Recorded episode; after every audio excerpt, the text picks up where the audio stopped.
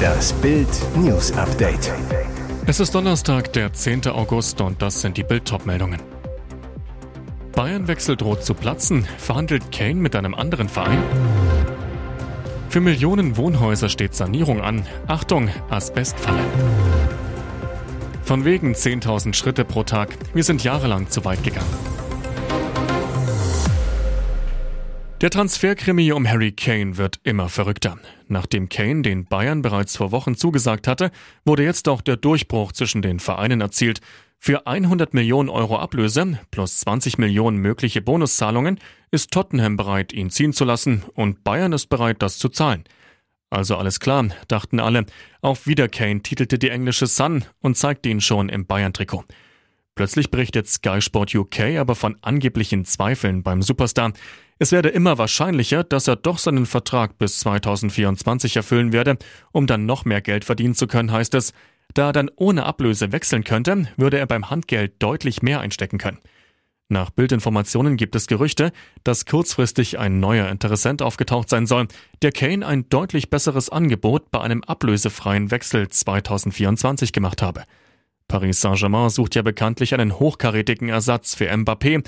Auch Chelsea und Manchester United können nicht ausgeschlossen werden. Eine offizielle Stellungnahme gibt es bislang weder von Tottenham noch vom FC Bayern. Es bleibt also doch noch spannend. 19 Milliarden Euro will die Bundesregierung 2024 über den Klima- und Transformationsfonds in den Bausektor, unter anderem für energetische Gebäudesanierung investieren. Doch beim Umbau lauert eine unsichtbare Gefahr. Carsten Burkhardt, Bundesvorstand der IG Bau, warnt, mit der Sanierungswelle drohe eine Asbestwelle auf dem Bau. Denn von 1950 bis 1989 kamen Asbestbaustoffe intensiv zum Einsatz, erklärt der Gewerkschaftler. In dieser Zeit seien bundesweit gut 9,4 Millionen Häuser neu gebaut worden, mehr als die Hälfte aller Wohngebäude in Deutschland. Es ist davon auszugehen, dass es in jedem Gebäude, das in diesen vier Jahrzehnten gebaut, modernisiert oder umgebaut wurde, Asbest gibt, mal mehr, mal weniger, sagt Burkhardt. Asbest galt als Wunderbaustoff der 1950er, 60er Jahre und wurde erst 1993 verboten. Unter anderem wurden asbesthaltige Bodenbelege, Dach- und Fassadenplatten, Putze und Spachtelmasse verbaut. Damit bestehe die Gefahr beim Umbau heute ebenso für Bauarbeiter genauso wie für Heimwerker, so Burkhardt. Asbest ist ein geiles Mittel, hohe Bindewirkung, aber lebensgefährlich. Alles beginne mit Baustaub und dem Einatmen von Asbestfasern. Die Spätfolgen im Ernstfall Asbestose mit Lungen, Bauchfell und Kehlkopfkrebs. In Nordkoreas Diktatur gilt alles für Machthaber Kim Jong-un und nichts fürs Volk.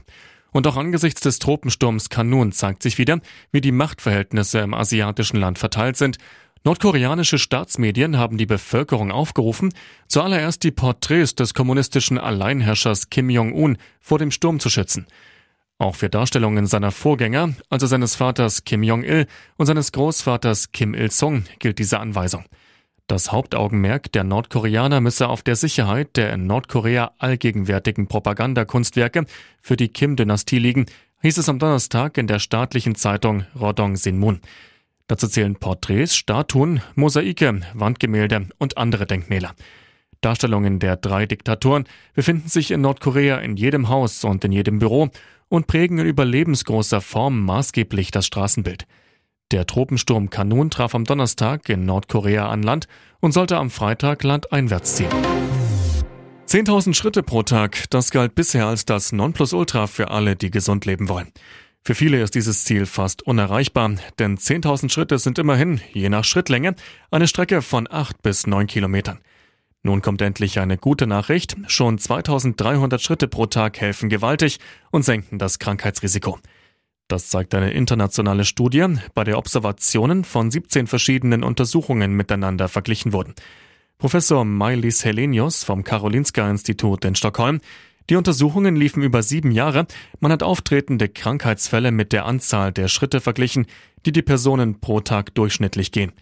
Am größten war der gesundheitliche Fortschritt bei Leuten, die sich sonst nie bewegt haben und dann anfängen regelmäßig zu gehen. An den 17 Untersuchungen, die miteinander verglichen wurden, nahmen weltweit über 200.000 Personen teil. Und jetzt weitere wichtige Meldungen des Tages vom Bild Newsdesk. Der erfolgreiche Hollywood-Streifen Barbie soll im Libanon verboten werden. Die Regierung sieht den Film als Förderung von Homosexualität und Geschlechtsumwandlung. Laut dem libanesischen Kulturminister Mohamed Mortada verstößt der Blockbuster gegen die moralischen und religiösen Werte des Landes. Ursprünglich war geplant, den Film, der weltweit bereits über eine Milliarde Dollar eingespielt hat, ab dem 31. August im Libanon zu zeigen. Motada erklärte weiter, dass Barbie die Ablehnung der Vormundschaft des Vaters unterstütze, die Rolle der Mutter lächerlich mache und die Ehe sowie die Gründung einer Familie in Frage stelle. In dem Film der US-Regisseurin Greta Gerwig verlassen Barbie und Ken, gespielt von Superstars Margot Robbie und Ryan Gosling, die pinkfarbene Plastikwelt Barbieland und entdecken das echte Leben in Los Angeles. Irre, aufgrund anstößiger Inhalte wurde der Blockbuster bereits in Punjab, der bevölkerungsreichsten Provinz Pakistans, verboten. Auch in Vietnam bleibt ein Kinostart des Streifens aus. Ihr hört das Bild News Update mit weiteren Meldungen des Tages. Ende Juli hat die Europäische Zentralbank EZB erneut die Leitzinsen erhöht. Positive Folge für alle Sparer und Anleger. Bei vielen Banken steigen die Zinsen auf Erspartes. Wie Bild erfuhr, kommt der nächste Zinsknaller von der bundesweit agierenden Direktbank C24. Als erste Bank in Deutschland knackt die C24 Bank die 4%-Schallmauer beim Tagesgeld. Sowohl Neu- als auch Bestandskunden können ab dem 1. September 2023 bis zu einer Höhe von 100.000 Euro zu diesem Zinssatz anlegen. Das Angebot gilt bis zum 31. Dezember 2023. Mit unserem 4,0% Tagesgeldangebot lassen wir unsere Kunden konsequent an der Zinswende teilhaben, sagte Lasse Schmid, Generalbevollmächtigter bei der C24 Bank. Damit liegt das Angebot für unsere Kunden sogar über dem aktuellen Einlagezins der EZB von 3,75% Wie sich die Fest- und Tagesgeldangebote in Zukunft entwickeln, hängt maßgeblich von den nächsten Zinsentscheidungen der Europäischen Zentralbank ab. Steigt der Leitzins, steigt auch die Verzinsung der Einlagen. Bis die allerdings an die Kunden weitergegeben werden, vergehen dann noch einmal mehrere Wochen. Hier ist das Bild News Update. Und das ist heute auch noch hörenswert. Sie täuschen und schüchtern ein. So fies tricksen Krankenkassen Patienten aus. Krankenkassen haben offenbar in großem Stil versucht, ihre Versicherten bei Widersprüchen auszutricksen.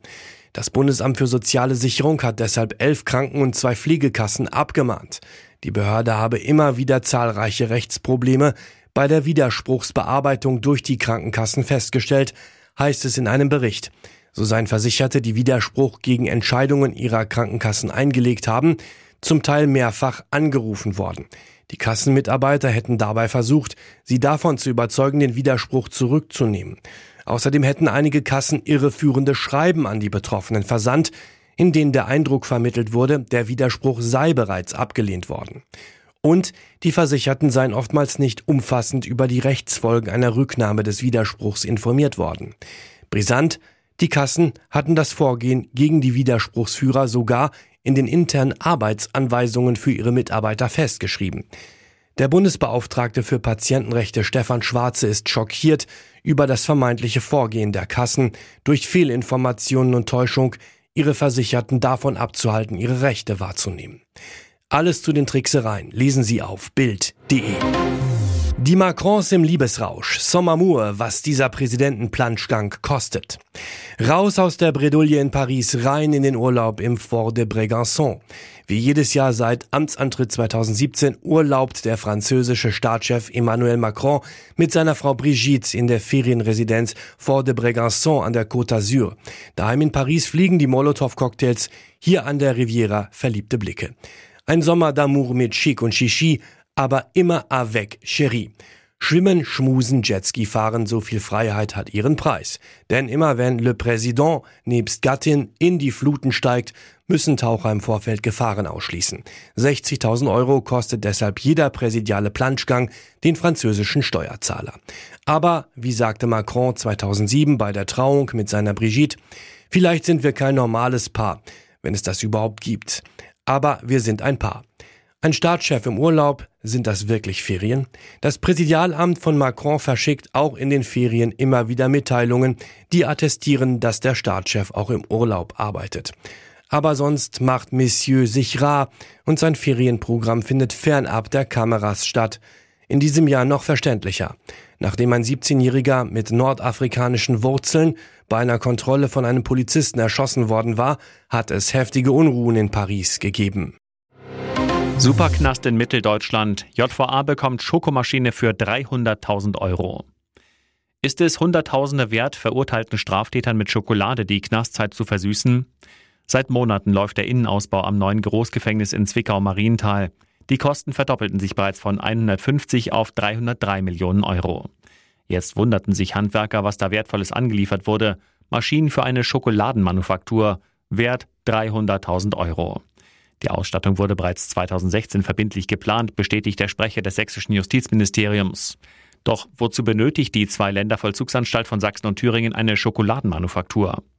Erklärung des Ministeriums, Ergotherapie soll den Gefangenen grundlegende Arbeitsfähigkeiten wie Konzentration, Arbeitsplanung, Teamfähigkeit, Ausdauer und Sorgfalt vermitteln und maßgeblich zum Erfolg der Resozialisierung beitragen können. Die Lebensmittelverarbeitung sei eine Alternative zum Holzbau. Sachsens berühmtester Schokolatier Karl-Heinz Hartmann hat da große Zweifel. Das hört sich naiv an, sagt er. Schokolade und mit Schokoladen überzogene Gebäcke sind eine Kunst, die viel Erfahrung einfordert. Ohne einen erfahrenen Schokolatiermeister werden die teuren Maschinen nutzlos herumstehen.